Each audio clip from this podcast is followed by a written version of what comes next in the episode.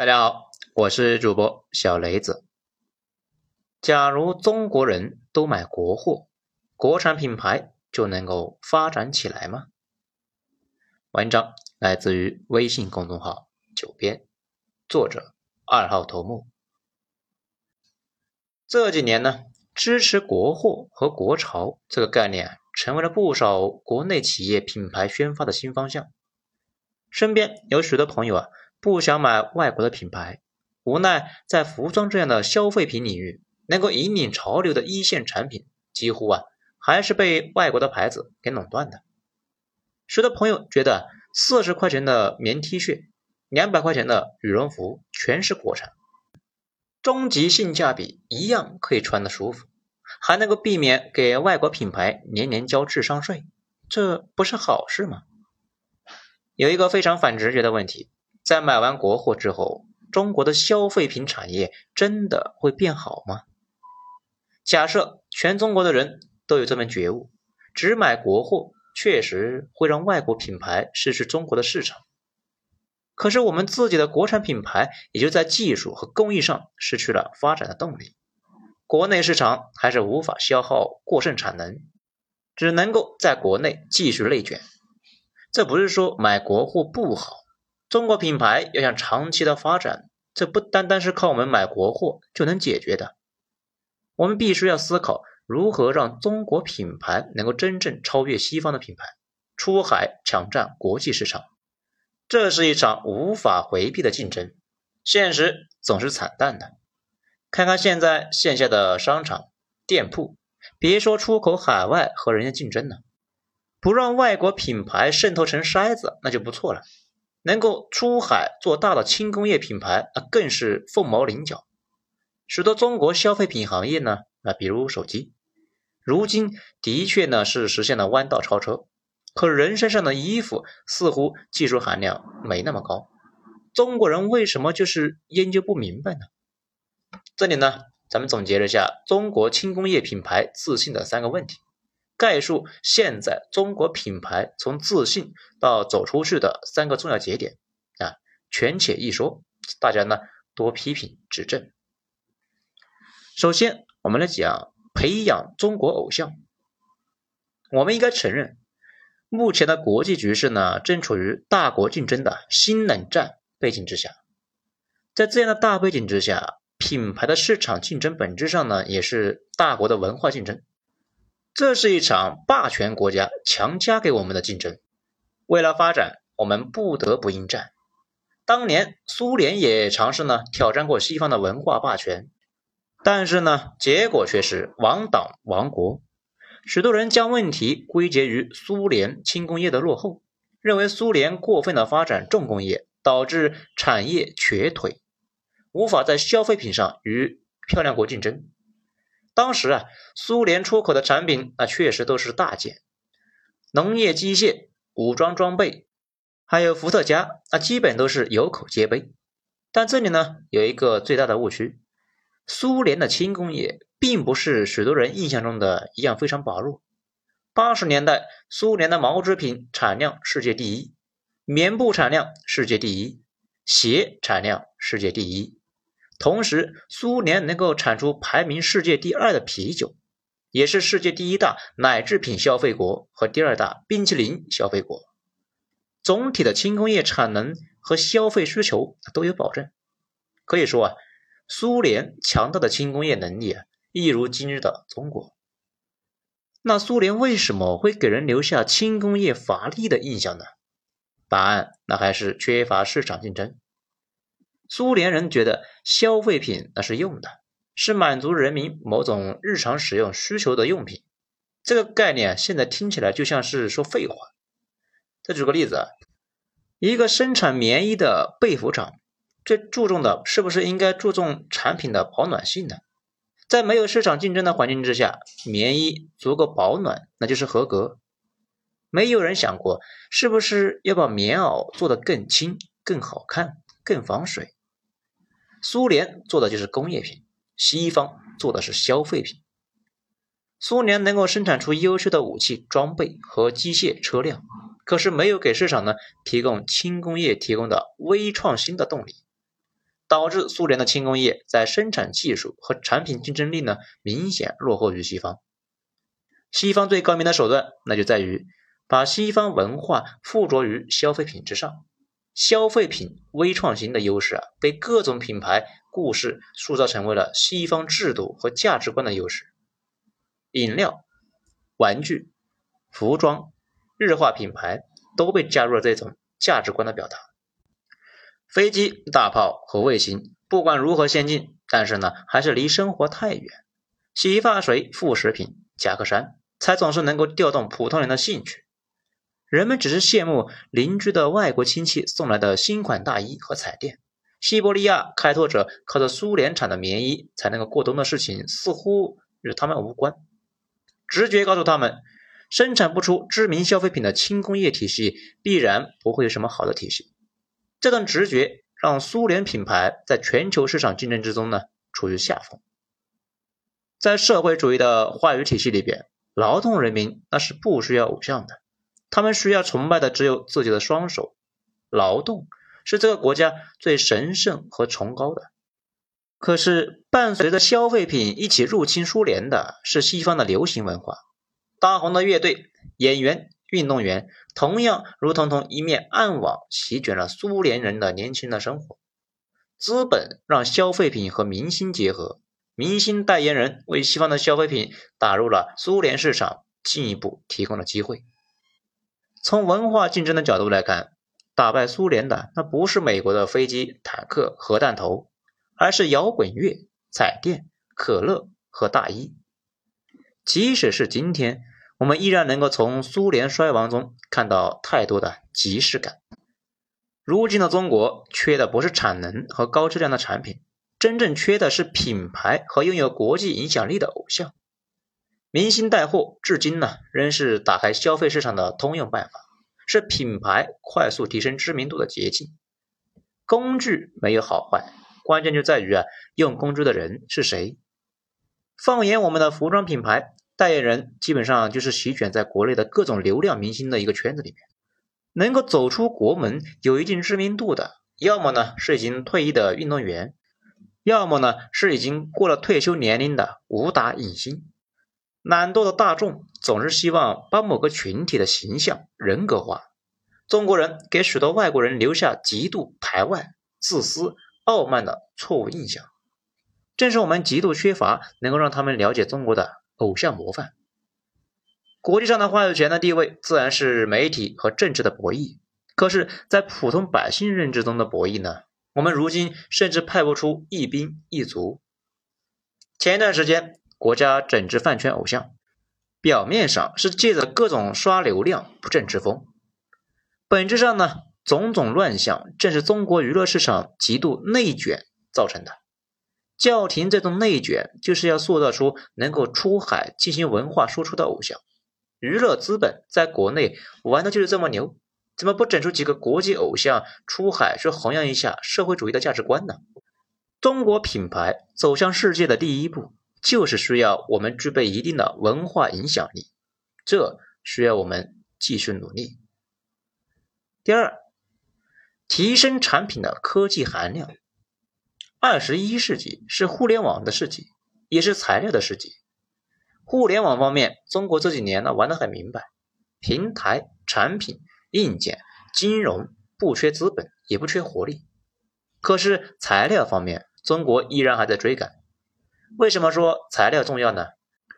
因为大到航天科技，小到服装这样的轻工业，都需要新材料完成，才能够和西方的技术竞争。我们在新材料领域常常就遭遇国外的先进技术中的卡脖子啊，比如液晶屏骨头微球，中国制造技术先进，但是国产原材料不纯，而影响微球的性能，我们被甩在了日本的后头。全断面隧道掘进机主轴承，中国已经掌握了直径三米的主轴承核心技术，但走出实验室仍然受材料。工艺因素来制约，结果德国、瑞典走在了世界最前沿。当然，这些大块的科技呢，国家有需求，轮不着呢咱们这样的外行来担心。毕竟，中国的人才，那可是连坦克上的复合装甲和单兵作战装具都能够自行突破的天才级选手。咱们的科技这几年确实上了一个台阶，但是和前面提到的苏联一样，消费品最关键的微创新，我们呢还是跟西方品牌有较大的差距。从消费品的角度来说，谁能够将国家主导的新材料这个技术啊投入到民用行业，谁就能够在未来的竞争中。具备优势。国内的一些初具规模的服装品牌走得比较快，还有一些已经开始尝试在运动赛道上开始了自研之路。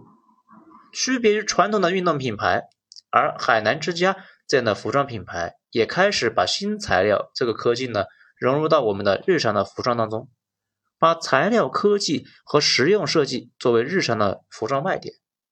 在众多西方品牌的包围之下。这种尝试可以说是啊找对了方向。最近呢，在电梯里面等电梯的时候，就多看了一眼海南之家的广告，里面提到啊全能夹克就用到了石墨烯棉材料。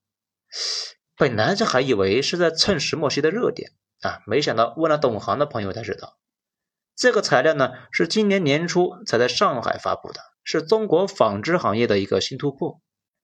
这种新型材料呢，采用的是三层次氧化法制备，与自主研发的纳米远红外、相变微胶囊、气凝胶材料结合，改进了传统材料保温性能差、厚重、热湿舒适性差、无微生物防护、静电现象严重等问题。所制备的各类石墨烯纺织保温纤维的物理机械性能优异。远红外发射率百分之八十八，保暖率为百分之八十五点三，抗静电达到 A 等级。五十次水洗之后，抗菌率高于百分之九十六。讲这么多呢，翻译成人话，那就是啊，轻、无静电、抗菌，而且啊还特别保暖。本来这样的突破是为了解决戍边作训、野外勘探的保暖问题。第一批投产的产品是给中石油青海油田的防寒服，这才刚刚半年多的时间，海南之家就发布了全能夹克，将其运用到大众消费品里面。这个效率啊，确实是颠覆了我对国内服装行业的认知。针对男性消费群体的消费需求，还特意加了充电宝恒温、颈部 U 型枕、一衣多穿等实用的一个设计。不得不说啊。这样的微创新，这个能力确实是丝毫不比国外品牌差。将我国自研的最新技术快速应用到消费品之中，这种尝试确实值得国内的其他消费品呢来借鉴。相较于国际品牌目前在设计、性价比方面形成的竞争优势，中国未来的消费品行业将科技含量作为新的竞争赛道，会是中国国产品牌能够走出。国门的突破口。咱们呢，再来讲一下第三点，抓住第三世界国家的潜在的消费能力。在出海这个问题之上，中国这几年其实都是有突破的。很大程度上，我们的企业是学到了欧美品牌的做法，并且在第三世界国家来继续实践。比如今年的各大体育赛事，几乎一边倒的出现了。国内品牌霸占广告牌的情况，许多人都有疑问：国内企业砸钱在广告上，这种玩法真的有用吗？体育赞助的玩法本来呢是西方国家为了解决奥运会的一个成本问题而发明的。一九七六年，加拿大蒙特利尔举办奥运会，耗资高达九十亿美元，国际奥委会想要全力补贴，却发现。